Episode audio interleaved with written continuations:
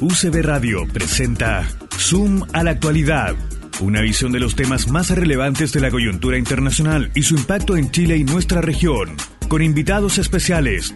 Conducen Juan Pablo Roldán y Juan Pablo Glasinovich. Buenas tardes. Partimos el octavo episodio del ciclo de conversaciones Zoom a la actualidad internacional, una mirada al mundo desde Valparaíso a través de la señal de UCB Radio en el 103.5 en la región de Valparaíso y también en internet en la página web www.cbradio.cl. Semana a semana analizamos los principales acontecimientos ocurridos en el mundo, haciendo una lectura desde América Latina, Chile y Valparaíso. El programa es realizado de manera conjunta con el Centro de Estudios Avanzados y Extensión y el programa de Magíster en Relaciones Internacionales de la PUCB.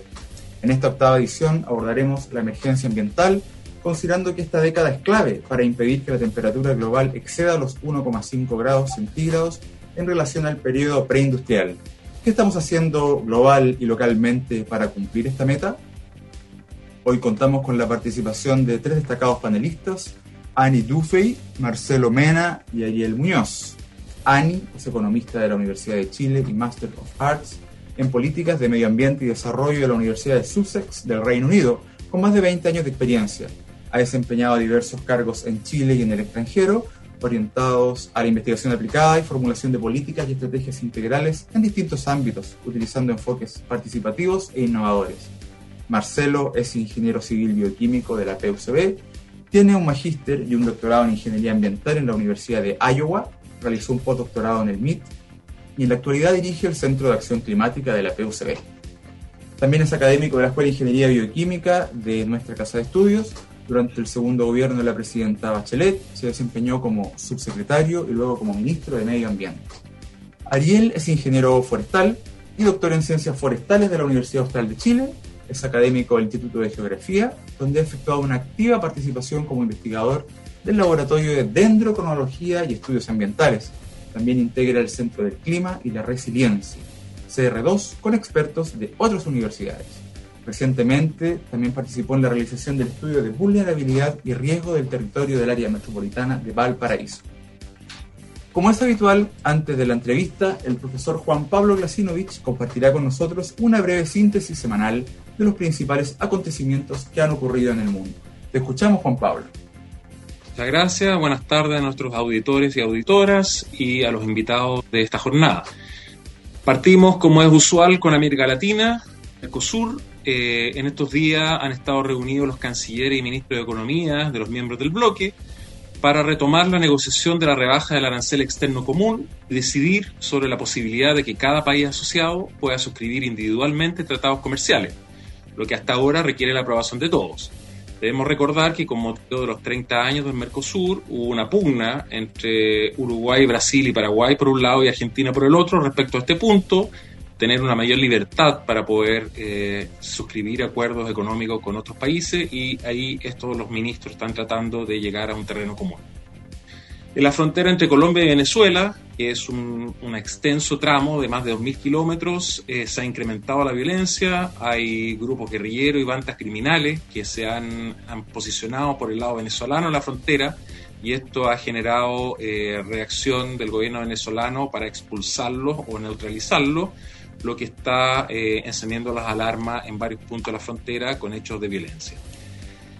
En el resto del mundo, eh, sin duda que el hito de la semana eh, es la cumbre virtual para, de la Tierra, que se realizó el jueves y viernes como, se, como en formato virtual y que fue convocada por el presidente Biden y a la cual eh, participaron eh, más de 40 jefes de Estado de Gobierno eh, de los países más relevantes en materia de impacto ambiental. Y entre los hitos del encuentro estuvieron el compromiso de la Unión Europea de ratificar por ley su neutralidad al 2050. Estados Unidos también se comprometió al 2030 a reducir en 50% sus emisiones en relación al 2005 y China reafirmó su objetivo de llegar al 2050 con cero emisiones. ¿Será suficiente? Lo conversaremos hoy en el programa. En Estados Unidos, el ex policía Derek Chauvin fue condenado por tres cargos, incluyendo el homicidio del afroamericano George Floyd. Esto indudablemente constituye un importante precedente en relación al uso excesivo de la fuerza por los policías contra las minorías raciales. Siempre en Estados Unidos, el presidente Biden cumplió sus 100 primeros días con importantes logros. Dos paquetes trillonarios de estímulo económico, una campaña de vacunación que ya ha cubierto más de la mitad de los adultos del país con una o dos dosis, y la cumbre de la Tierra ya reseñada, entre otros logros. Siempre en Estados Unidos, el presidente Biden, siguiendo una, una, promesa de campaña, hizo una declaración por la cual reconocía que la muerte de más de un millón de armenios durante la, la Primera Guerra Mundial por parte de tropas del Imperio Otomano, actual Turquía, califica de genocidio. Turquía siempre ha negado esto y ha puesto toda su influencia para evitar esa acusación que describe como falsa. A la fecha, solo dos decenas de países han reconocido el que sería el primer genocidio del siglo XX, al que se sumarán después el holocausto judío y gitano, menos conocido, pero también eh, simultáneo, y más recientemente el genocidio tutsi. Esto se da en un contexto de una deteriorada relación de Turquía con Estados Unidos. El gobierno turco reaccionó airadamente diciendo que el presidente Biden no tenía ni la autoridad moral ni jurídica para hacer una declaración de esta naturaleza. También llamó a su embajador a consultas a Ankara.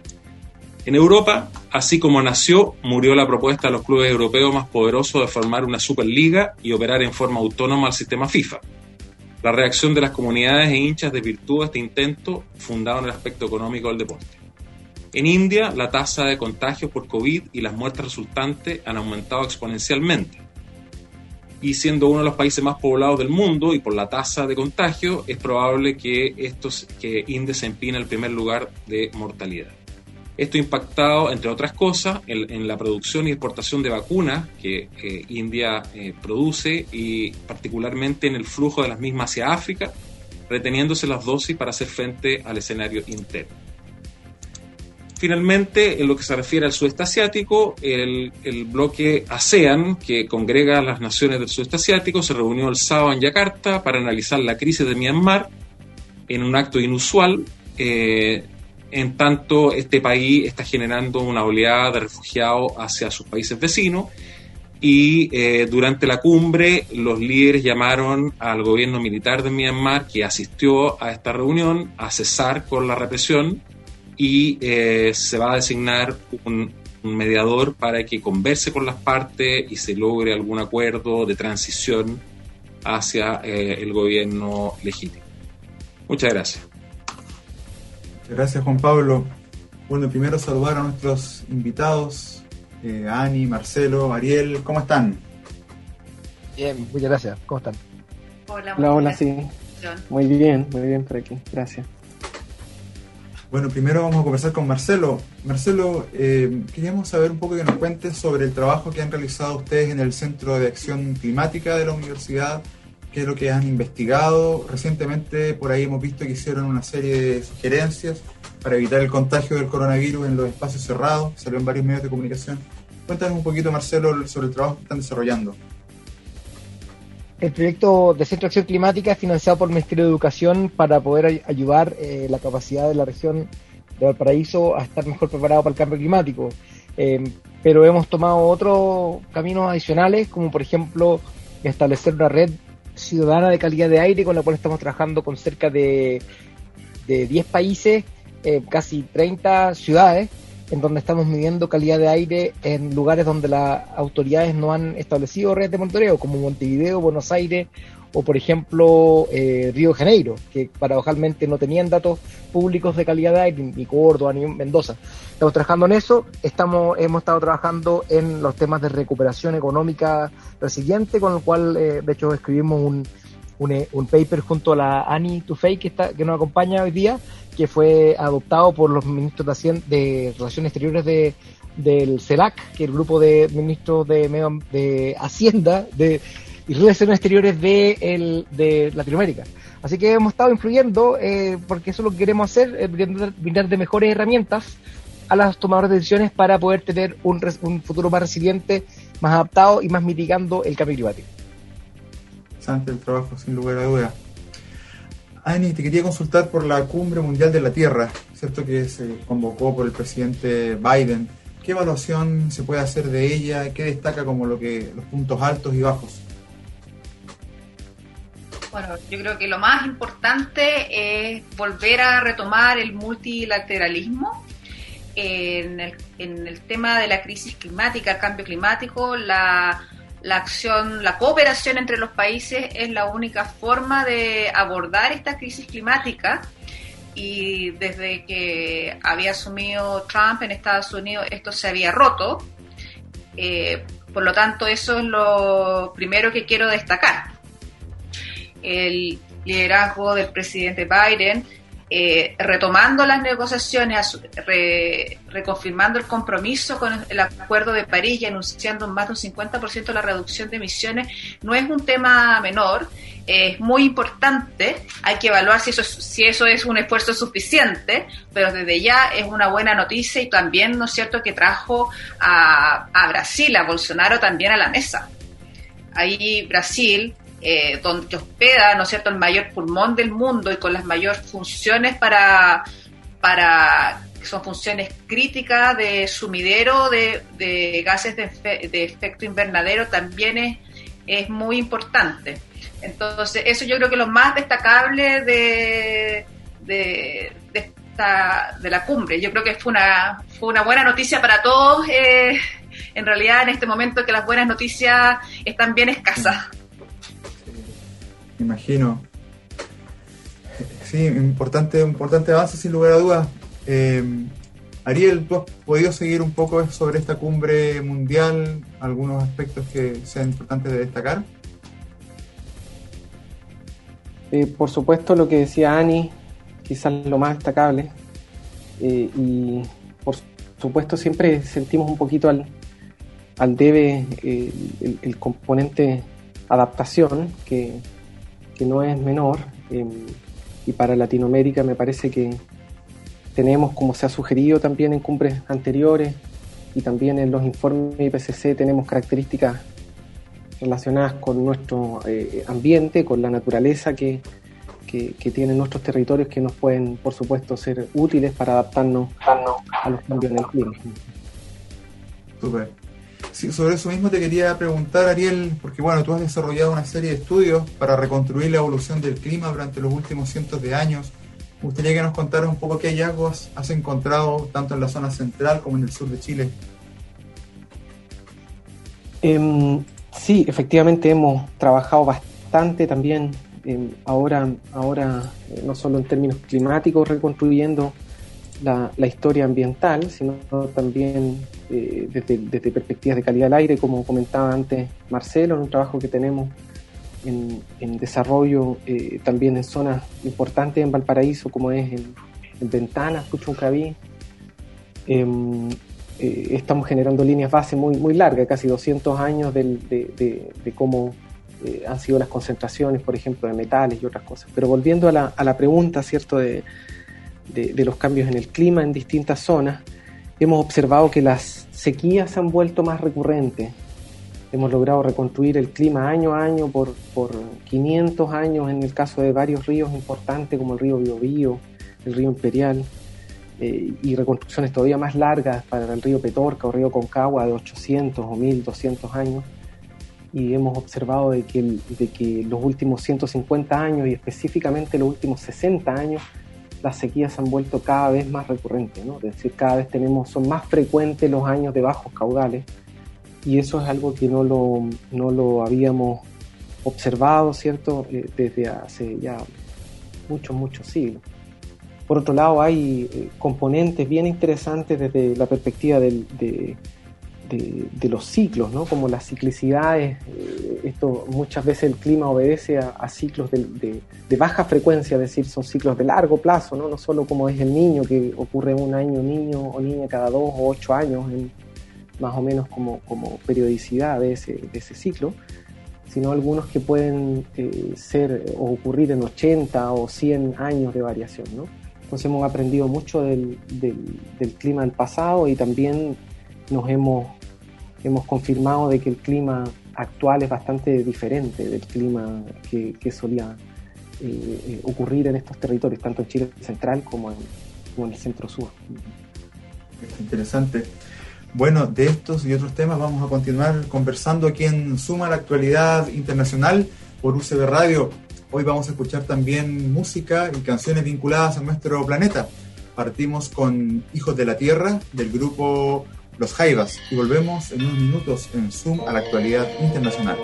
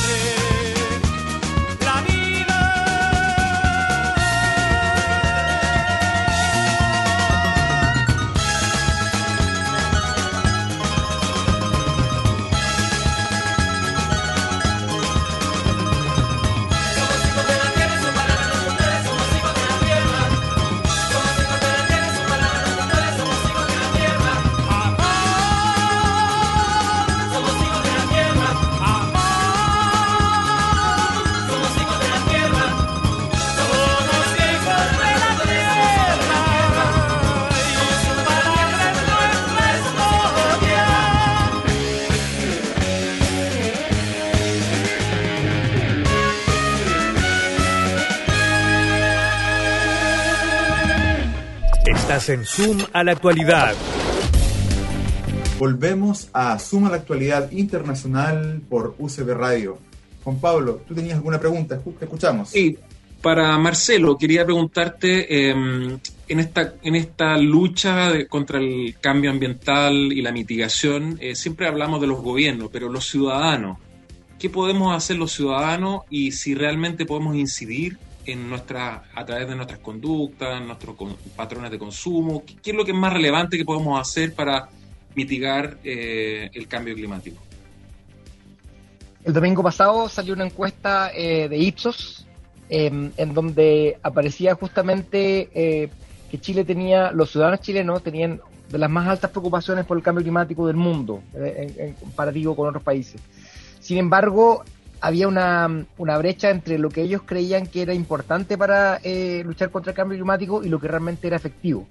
Por ejemplo, eh, reciclar y cosas así que no eran tan importantes, eh, le dan mucho más peso a cosas como bajar los viajes o tener una dieta más baja en emisiones. O por ejemplo, le daban mucho más importancia a lo que era comprar cosas locales, que todos entendemos que es importante, versus la gas efecto invernadero que venían de la producción de los alimentos en donde eh, los lácteos y las carnes son mucho mayores. Entonces, en la práctica lo que está faltando hoy día es un poco de educación ambiental. Esta educación ambiental se puede ejecutar en forma formal a través de los distintos canales. El mismo Centro de Acción Climática tiene un apoyo a los, a los docentes de la quinta región para aquello y lo mismo para, eh, estamos dictando un diplomado para los profesores de la misma UCB para poder tener mejores herramientas para enseñar estos temas pero en la práctica las tres medidas más fáciles eh, probablemente son eh, no tener un auto, bajar, eh, bajar comer, dejar de comer carne una vez a la semana por lo menos, eso son formas súper fáciles. Y, lo, tercero te diría probablemente una cosa que nadie pesca, pero probablemente las mejores, más costo efectivas, especialmente en una región con escasez hídrica como la, región del Paraíso, es eh, las duchas de eficiencia energética, duchas de ahorro. Eh, esas duchas de ahorro eh, te pueden ahorrar 100 mil pesos al año y al mismo tiempo reducir en torno a 200 kilos de CO2 al año, cero esfuerzo, ahorro gigante y al mismo tiempo mucho más adaptado como ciudadanos para una región que tiene escasez hídrica. Ani, una consulta en esta misma línea, considerando tu experiencia, ¿cierto? ¿Cuál crees que es el principal desafío que enfrenta Chile para abordar el impacto del cambio climático, sobre todo en un contexto de pandemia, empobrecimiento general e incremento de la desigualdad? Bueno, eh, quiero abordar dos aspectos distintos. Uno tiene que ver con el vínculo entre el coronavirus, eh, la contaminación y, que y también la, eh, desigualdad de, de ingresos. Una de las grandes cosas que se ha visto, se ha demostrado en este año de pandemia, es que existe una correlación positiva entre la, entre, eh, la, tasa de, contagios y la contaminación, y que además el, virus está pegando más fuertemente en aquellas comunas que son más pobres. Al mismo tiempo, el abordar el cambio climático, abordar la mitigación, permite, por ejemplo, eh, haciendo el recambio de leña, poniendo calefacción eléctrica, teniendo mayor eficiencia energética en las casas, el aislamiento térmico, que es una de las medidas más costo efectivas para, para la mitigación del cambio climático, tiene también abordar esta dimensión de pobreza, lo que se llama también pobreza energética, de forma muy importante. Entonces, un gran desafío es avanzar en, la, en el aislamiento térmico, en el recambio, en el recambio de estufas, por estufas menos contaminantes, y así tú puedes apretar estas tres teclas. Primero, eh, disminuir la, descontamina, eh, la contaminación intradomiciliaria, que es una de las principales causas de enfermedades, eh, y especialmente que se hace tema en invierno, que estamos ahora entrando en el invierno, te permite reducir las emisiones de gas efecto invernadero y además también, ¿no es cierto?, reducir la, igual, la desigualdad energética, la pobreza energética de las personas. Ese es un gran desafío en cuanto a mitigación tal vez. Eh, el otro tema, y que es importante, y tal como lo ha dicho Ariel, tiene que ver con la resiliencia climática, fortalecer la resiliencia climática. El, cambio climático, los impactos del cambio climático son una amplificación de, eh, un amplificador de riesgo y pegando más fuertemente en aquellas, en aquellas poblaciones que son más vulnerables, eh, donde hay mujeres, tanto a nivel rural como, como urbano. Entonces, el fortalecer la resiliencia climática. Y aquí, ¿qué estamos hablando cuando dice fortalecer la resiliencia climática? Estar mejor preparado, tener eh, casas mejor preparadas para el, ¿no es cierto? calentamiento, que, sabemos que va a ser mayor. Estar mejor preparados para ¿no cierto? esta sequía que ya, que ya llevamos por varios años también se va a acentuar. Estar mejor preparados en fortalecer nuestras, nuestras, eh, nuestras fuentes de agua, mejorar la eficiencia hídrica, también eh, estar mejor preparados para los desastres naturales. Aquí en ese estudio que mencionó Marcelo, vimos que el invertir en infraestructura resiliente del clima, de acuerdo a cifras del Banco Mundial, generan beneficios por casi cinco veces los costos. Y que el costo de la infraestructura resiliente al clima es solo un 3% mayor que la infraestructura tradicional. Entonces es una buena noticia, un buen negocio para todos. En el caso de Chile, esto se hace aún más importante porque Chile, por ejemplo, no puede ser que Chile haya salido el año pasado eh, rankeado como el octavo, país con mayor pérdida de su Producto Interno Bruto debido a desastres climáticos. Entonces son temas que son muy, muy importantes y estamos muy atrasados. Perfecto. Sí, hay hartos desafíos que abordar, sin lugar a dudas. Ariel, una consulta para ti. Eh, Chile, ¿cierto?, está entre los países que más se han visto afectados o que se verán incluso afectados por el cambio climático. ¿Cuál crees tú que van a ser los principales efectos que vamos a enfrentar? Mm, bueno, Chile no es homogéneo, ¿no? Entonces tendremos a pensar que, que para todos va a ser igual y no va a ser tan así, ¿no? Pero eh, algo que tenemos común es que vamos a tener menos menos agua. En todas partes vamos a tener menos agua.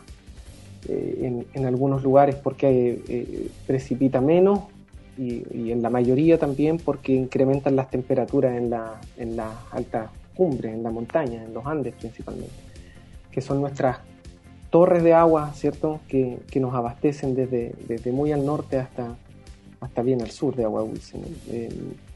entonces, un, un efecto clarísimo es efectivamente la presencia que ya lo, veíamos vinculando a, los estudios que hacemos en paleoclima, este aumento cierto de, la recurrencia de sequía. Ahora, los glaciares no son eternos, ¿bien? Entonces tenemos que entender que no solamente es el cambio climático, sino también las actividades que hacemos en, zonas de, altura y también aquellas que, desarrollamos en ciudades cercanas a, las fuentes de agua las que, las que lo pueden afectar en el mediano y largo plazo. Tenemos un desafío grande en, ese aspecto para poder adaptar nuestros territorios, eh, por supuesto, en, términos de, marco regulatorio, para poder eh, hacer uso de los recursos eh, de, agua que van a ser cada vez más escasos, ¿cierto? y, en un país que va incrementando en su diversidad productiva y que también espera, al igual que todos los otros países, incrementar en población hay, un, hay un desafío grande, por supuesto, de, intentar ¿cierto? hacer políticas que no sean cortoplacistas, que puedan visualizar eh, y, tomar la información que ya es evidencia sólida. Eh, creo que nunca antes nuestra especie ha tenido información tan sólida para poder planificar al futuro. tenemos realmente una, una oportunidad grande para, para, hacer cambios en la manera de, de, habitar los territorios eso tal vez va a hacer la diferencia en, cómo nos va a ir eh, en, el cambio climático o, en la adaptación al cambio climático. Y hay, hay, muchos otros efectos, pero digamos, este es uno, uno bastante común a todos los chilenos. Perfecto. Bueno, vamos a hacer una breve pausa comercial y vamos a seguir hablando de este y otros temas en Suma la Actualidad Internacional por UCB Radio. Nos separamos brevemente. Ya vuelve Suma la Actualidad.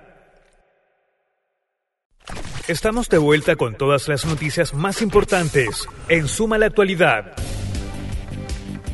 Volvemos a Suma la Actualidad Internacional por UCB Radio. Profesor Glasinovich, te escuchamos. Sí, para Marcelo, eh, estamos próximos a iniciar un proceso de discusión y redacción de una nueva constitución. Desde su especialidad y perspectiva, qué cambios debieran introducírsele en materia ambiental y cómo eso se condice con el, modelo de desarrollo económico que hemos eh, experimentado hasta ahora. Sí, un lugar que mm, hay una posibilidad de encuentro en, tiene que ver con eh, introducir muchos elementos verdes a esta constitución. Esta es la primera constitución que se hace en democracia discutida en forma participativa, pero al mismo tiempo es la primera constitución que se hace en el mundo occidental eh, desde la, firma del Acuerdo de París y los Objetivos de Desarrollo Sustentable. Entonces hoy día reconocemos que existen límites de las cosas que se pueden hacer y por tanto ceñirse esos límites nos va a dar un futuro más sustentable. Por lo mismo, la introducción de eh, principios como el de equidad intergeneracional fortalece una mirada a largo plazo que requiere el Estado de Chile, el deber del Estado de proteger a, sus ciudadanos del cambio climático, el deber de proteger la biodiversidad, establecer el derecho a acceso al agua y también el acceso a los ecosistemas al agua como un derecho constitucional también pareciera ser bastante importante en vista de la crisis que vivimos hoy día. Y por cierto, la participación ciudadana, la democracia ambiental consagrada en el Acuerdo Escazú, que permite mejorar la legitimidad de los procesos de, de inversión, la toma de decisiones en Chile, con una participación directa de la ciudadanía en opinar lo que ocurre. Así que yo creo que esos son temas fundamentales, aparte de la descentralización tributaria y política, en donde podemos brindar eh, de mejores herramientas a los gobiernos locales, de mayor sustentabilidad, cuando tienen mayor financiamiento y mayor independencia de las decisiones que toman con respecto al territorio que administran. Gracias. Ani, una consulta sobre esto mismo. Eh, ¿Cree usted que los chilenos estarían dispuestos a pagar más por productos y servicios más sustentables considerando el contexto actual? Es una pregunta difícil. Eh, yo creo que eh, en la medida que se puedan visibilizar todos los atributos y los beneficios de un producto más sustentable, eh, habría una mayor disposición a pagar. Pero yo más allá de, hablar de una mayor disposición a, pagar por un producto sostenible, yo trataría de, avanzar en desincentivar el consumo de productos menos sostenibles. Y en eso la economía, debemos trabajar con la economía para eso. Porque de eso se trata, se trata de visibilizar en los precios los costos de los productos. Y aquí tenemos muchos productos, por ejemplo, todo lo que tiene en base a combustibles fósiles, eh, que no, no está bien abordado los precios porque existe en este minuto, no, no existen los impuestos, por ejemplo, al diésel. El consumo de diésel, el consumo de gasolina, no está bien reflejado en los costos que nosotros, como, los precios que nosotros pagamos como consumidor a lo mejor también está ahí en, algunos alimentos, en las carnes, en los lácteos, etcétera, etcétera, etcétera. Entonces, más que eh, obligar a los productos sostenibles a tener que soportar estos deltas de precio, a lo mejor uno debiera avanzar en visibilizar, ¿no es cierto?, los verdaderos costos de aquellos productos no sostenibles. Sante.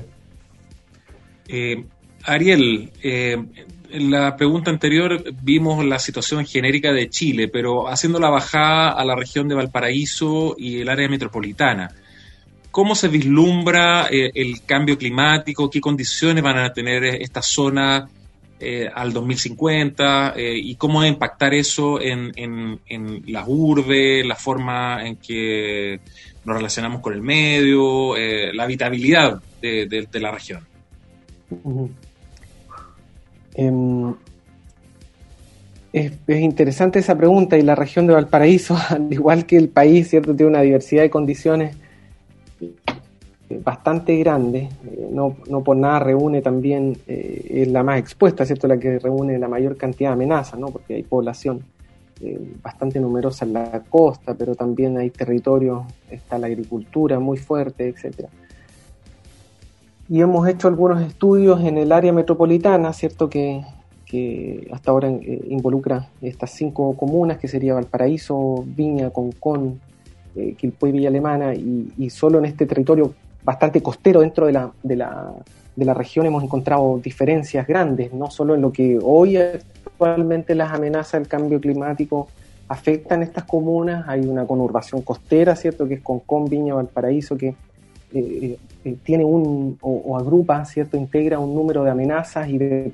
problemas que son distintos de las zonas interiores como es Quilpué y Alemana y, yendo más al interior podría ser también Quillota y sin hablar de, lo que conocemos, ¿cierto? Más hacia arriba en el Aconcagua, Putaendo y otros, otras zonas que han sufrido los efectos de la sequía los últimos, de los últimos ya varios años. Eh, pero en el caso de, Valparaíso, eh, las amenazas eh, son, son muchísimas y hemos visto incrementar las olas de calor en los territorios más continentales de interior, ¿cierto? En estas comunas hemos visto como las la sequías, ¿cierto? Afectan directamente a la agricultura y, mayoritariamente a la vegetación nativa. la vegetación nativa, a pesar de que podríamos creer que está más, más adaptada, ¿cierto? Eh, ha sido más afectada, producto que no está subsidiada por el riego, ¿no? que, sí tiene la, agricultura. Entonces tenemos eh, una serie de situaciones que al final, aun cuando la agricultura podría tomar, ¿cierto? O, pueden tener eh, este subsidio, ¿cierto? Esta agua que, que, que, inyectan al sistema, aún así los ecosistemas nativos generan servicios ecosistémicos para la misma agricultura. Entonces cuando son ellos eh, eh, en este caso eh, la pérdida de vigor o son dañados, ¿cierto? O se, ven afectados por los cambios en el clima, también indirectamente afectan a la agricultura. Entonces nos hemos dado cuenta que están todos conectados y que no podemos seguir pensando siempre en sectores, ¿no? El sector agrícola es distinto de este otro y de este otro. En el fondo, cada uno genera externalidades y dependen unos de otros, ¿no? Entonces esta manera de, de cómo hemos organizado no solo la economía, sino nuestra, nuestras reglas, eh, eh, legales para poder desarrollar distintas actividades, eh, todavía nos, dificulta el camino para, para, poder adaptarnos de forma integral ¿no? a, los, problemas que en el fondo tienen que ver con los ecosistemas, con cosas que son más complejas y que dependen de las interacciones de varios componentes. Ahora, si es que lo llevamos a lo social, hemos visto, sin querer extenderme mucho, y es cierto también vinculando lo que decía Ani y Marcelo, tenemos eh, mucha claridad de cómo, por ejemplo, hoy tenemos la mayoría de las amenazas en Valparaíso, Viña, asociado a, a los incendios eh, y también las marejadas, pero en el futuro de aquí a, a, fin del siglo, efectivamente las olas de calor y la sequía comienzan a, ser cada vez más peligrosas para los, o, ser cada vez más, eh, incrementar el riesgo hacia las zonas de los territorios interiores. Entonces, lo que podemos planificar hoy para lo que creemos que son aquellos más vulnerables en realidad va, cambiando y es dinámico en el tiempo hacia, hacia el futuro. Entonces tenemos que ser capaces también de crear medidas de adaptación y sistemas adaptativos que sean dinámicos y que sean eh, eh, eh, capaces de transformarse. ¿no? Y en ese sentido eso me imagino que, no solo para quienes trabajamos con componentes naturales es un desafío, también lo es para la gobernanza, ¿no? cómo la gobernanza se hace efectivamente más flexible y más adaptativa en un, en un eh, territorio que es cambiante. Eh, creo que eso es algo que tendríamos que incorporar fuertemente.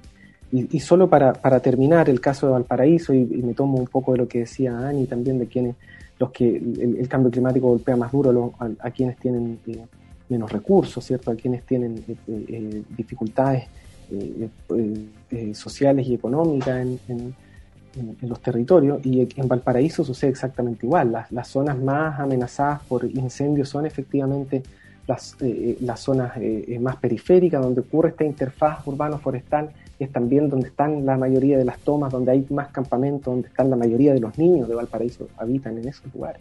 Entonces, efectivamente tenemos una serie de, de, condiciones que, y, la información también la tenemos, o sea, también creo que eso es relevante destacar, que hay cada vez más personas y si hay algo que, que, ha sido interesante de, de, los cambios desde, desde octubre, de 18 de octubre, ¿cierto? Eh, es efectivamente eh, este eh, deseo de involucrarse de, la, de los académicos, de la sociedad también en, en generar soluciones, ¿no? Y ahí es donde eh, también eh, de una manera muy oportuna el Centro de Acción Climática ha, querido colaborar directamente en esto, en apoyar a los gobiernos locales a adaptarse a este tipo de desafíos. En lugar a dudas, Ariel, que es importante la vinculación académica, ¿cierto?, con los gobiernos, con los que toman decisiones, son muy, muy importante esa, esa relación. Marcelo, eh, sobre esto mismo quería preguntarte, ¿qué evaluación haces tú de la actual política gubernamental para favorecer la descarbonización de nuestras fuentes energéticas? ¿Consideras también esto una reactivación económica más resiliente, más adaptada a las necesidades de las regiones? Hace un año te había dicho que, íbamos apuntando a la dirección correcta, que teníamos un paquete de inversión eh, fiscal que podía apoyar la descarbonización, pero hoy día lo que vemos es que hay una, un presupuesto que aumenta público sin capacidad de recaudación, desaprovechando instancias de poder acelerar la descarbonización como aumentar el impuesto verde y eso y al mismo tiempo em, con sin una verdadera transparencia con respecto a cuánto se ha avanzado en la inversión pública para, para construir la adaptación y mitigación que se requiere. Entonces, eh, yo creo que, que mm, hay un, entrecho importante entre propuestas que son hasta el año 2050 y, y, y, lo que es hoy día.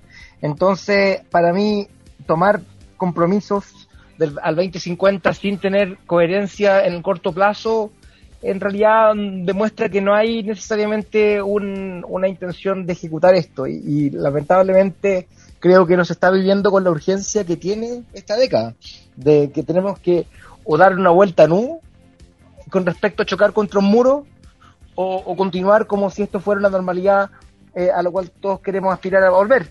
Esa normalidad de más carretera, eh, más tacos, más consumo, mayor, eh, mayor contaminación, es una normalidad que ya vimos que no es sostenible y por tanto eh, no aprender esta lección de la pandemia eh, va a significar que va a ser muy difícil que seamos capaces de poder eh, aprovechar esta década que nos queda los ocho años para realmente transformar la economía de Chile hacia algo que queremos. Si queremos, por ejemplo, el tema de hidrógeno verde, transformarlo, tenemos que poner financiamiento real. No podemos dejar financiamiento pequeño. Si es que realmente puede gatillar 300 mil millones de dólares de inversión al 2050, entonces tenemos que poner más de 50 millones de dólares que, eh, para eh, apoyarlo. Tenemos que apostar. Y apostar es realmente eh, financiar con, lo que corresponde. Si el impuesto verde, los impuestos verdes actuales generan más o menos 400 millones de dólares en financiamiento por temas ambientales, y si lo subiéramos más, podríamos estar hablando de mil millones, mil doscientos millones, entonces no podemos, no podemos actuar con el débil financiamiento que hemos tenido, reduciendo el financiamiento del Ministerio de Medio Ambiente para el cambio de calefactores cuando se avicina el invierno. En definitiva, hay que tener una coherencia eh, con lo que hacemos hoy para lo que esperamos que el resto haga mañana. Perfecto. Juan Pablo, te eh, escucho. Sí, para Ani, eh, siguiendo la misma línea esbozada por Marcelo recién, la matriz productiva y cómo, cómo está configurado, digamos, Chile, en que somos productores de materias primas, eh, ¿cómo, ¿cómo, conciliamos eso en el corto plazo con eh, una economía que sea más amigable con el medio ambiente y de menor impacto? ¿Cuáles serían los ejes o los puntos esenciales para la transformación y, cómo se puede llevar a cabo considerando las ingentes inversiones que hay, la resistencia que esto puede generar? Eh, ¿Cómo se cambia? Mira, eh, pese a todos los desafíos que se han nombrado, eh, Chile tiene una gran ventaja frente a otros países que eh, las ventajas comparativas que hay en la producción de energía renovable, la generación de energía renovable, con ese sol que tenemos, viento, hace que estemos en mucho mejor pie que otros países para avanzar en el, en el cambio productivo.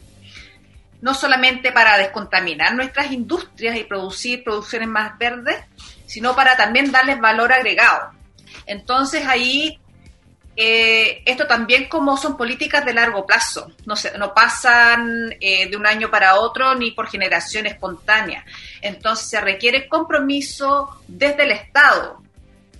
Eh, y no solo para trabajar en torno a, este futuro para que se haga realidad, pero, esa pero para que ello ocurra eh, hay que tomar decisiones ahora. Por ejemplo, lo que decía Marcelo, eh, tenemos la posibilidad, eh, el tema de, la, de, la, generación eléctrica de cierta forma más sustentable, de bajas emisiones y con menores costos, ya de cierta forma está ocurriendo, es una realidad. Chile eh, ha introducido energías renovables convencionales, no convencionales, son más del 20% de la matriz eléctrica. Las eh, industrias como la minería ya están avanzando en electrificar su matriz. El gran problema no es la matriz eléctrica, hoy día es la matriz térmica. Y es aquí donde, por ejemplo, aparece el hidrógeno verde como eh, una alternativa, un combustible que permite electrificar, perdón, que permite enverdecer esa matriz de, las que se llaman las industrias difíciles de, con, que son eh, con, emisiones difíciles de abatir, por ejemplo, la minería. Entonces, pero hoy en día no tenemos producción de hidrógeno, pero sí se sabe que de aquí a 10 más, con los costos que tenemos, con las ventajas eh, comparativas que tenemos en la, en la producción de energía renovable, por ejemplo la solar, podemos ser uno de los países más competitivos, pero esas se requieren inversiones hoy día. Inversiones hoy día y también, ¿no es cierto?, viabilizar la producción de hidrógeno que tiene que competir con los combustibles fósiles cuyos costos no están reflejados en los precios, lo que estamos diciendo las externalidades. Entonces también ahí, por ejemplo, eh, un impuesto al carbono en 5 dólares, sabemos que no mueve la aguja, no cambia las decisiones de inversión, sirve de recaudación, tiene que aumentar. Y ahí, por ejemplo, eh, eh, estimaciones de consultores como McKinsey, ellos dicen que un, un costo, un precio al carbono en torno a los 45 dólares al 2030 viabiliza la producción de, de, hidrógeno. Y no solamente para abastecer a la industria minera acá en Chile, sino también como para poder exportar a otros países en forma competitiva. Y la verdad es que esto no es solamente un es solamente una, oportunidad, sino que es una necesidad. Hace unos meses atrás la Unión Europea ya, ya eh, dio aviso de que va a imponer un impuesto, un arancel de ajuste de frontera a partir del año 2023 a las importaciones para compensar por las emisiones de carbono si, el cobre es nuestro principal producto de exportación, ¿qué significa eso? Entonces tenemos que tomar decisiones con una visión de largo plazo y se requiere un compromiso desde el Estado para movilizarnos en esa dirección y con un sector privado comprometido no podemos, no vamos a poder abordar el desafío climático solamente a través del Estado, sino que a través del sector privado. Y es el sector privado el que tiene que, el que tiene que atraer los recursos. Esto no lo digo yo. Por ejemplo, el banco, eh, esto eh, lo dice el Banco Mundial, el, el, Banco eh, Interamericano de Desarrollo. El, el poder abordar el, eh, el objetivo climático desde la mitigación y la adaptación, especialmente ahora considerando eh, eh, los efectos de la pandemia en los presupuestos fiscales cada vez más ajustados, solamente una ínfima parte, especialmente países de desarrollo, van a poder venir los recursos necesarios para poder financiar el desafío climático. Una parte menor de esos recursos necesarios van a poder venir de los bancos multilaterales el gran 80-20 de los recursos tiene que venir del sector privado y ahí los, los gobiernos también tienen que ser capaces de dar las condiciones para que esas inversiones se materialicen.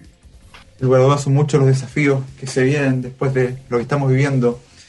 Eh, bueno, ahora vamos a continuar con algo de música, ¿cierto? Eh, vamos a escuchar al grupo mexicano Maná con la canción ¿Dónde jugarán los niños? Y volvemos en Zoom a la actualidad internacional.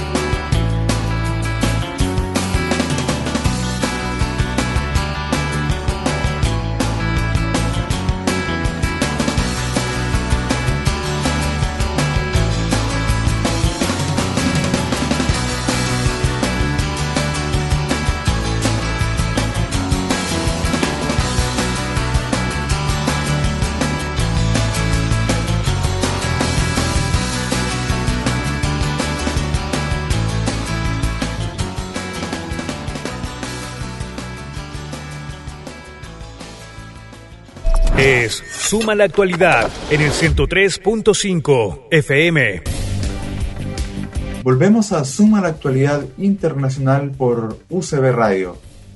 Ariel, eh, una pregunta. Me gustaría saber que si pudiese hacer alguna estimación, qué se puede esperar para la COP26 que se va a desarrollar en Glasgow en noviembre. No sé si se puede estimar, hacer una estimación de qué va a pasar ahí, digamos, ¿no? Ya que hemos tenido puesta la esperanza en, las dos anteriores. Em, bueno, y, más, me imagino. Pero em, siempre nos parece insuficiente el resultado, ¿no? Frente a esta, em, estos desafíos cada vez mayores.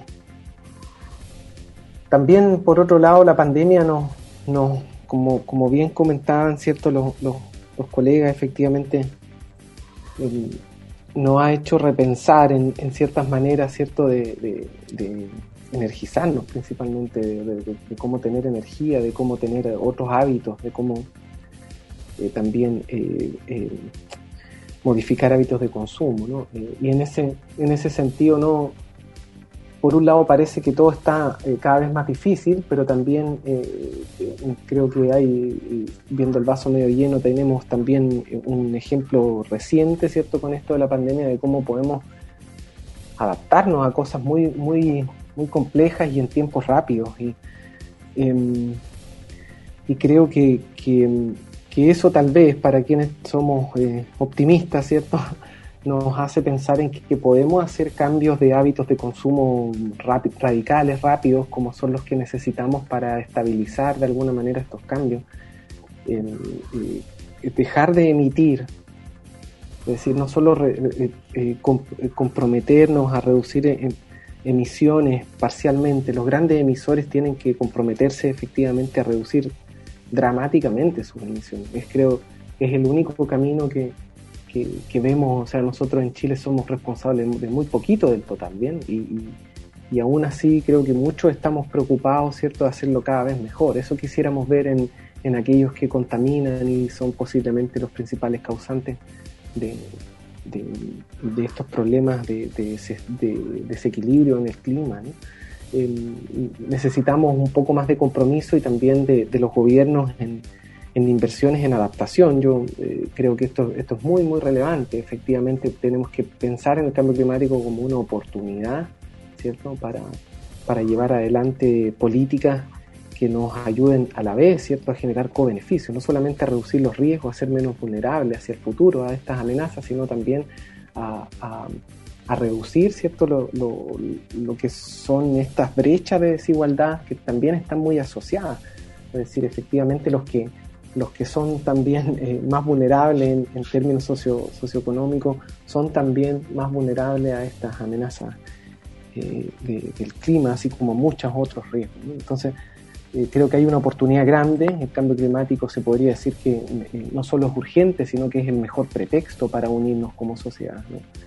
es, una, es una gran oportunidad. Entonces, siempre tenemos esperanza en que la siguiente COP se transforme efectivamente en la materialización de eso, ¿no? efectivamente ese compromiso ya radical que tenemos que hacer como especie, si queremos ver, ¿cierto? Que, o, eh, efectivamente reducir, ¿cierto? Esta, eh, estos problemas que, que, ya avecinamos con mucha, con mucha ciencia hacia el futuro, pero además si queremos tener una mejor calidad de vida para, para los, los hijos, los nietos, ¿no? Eh, creo que es algo que, que todos, todos queremos para nuestra descendencia. O sea, que si hay algo que, que, que podemos de todas maneras compartir entre distintos colores políticos es que me imagino todos queremos dejarle un, mundo mejor a nuestros hijos. Entonces, eh, ahí tenemos un punto, un punto de encuentro interesante.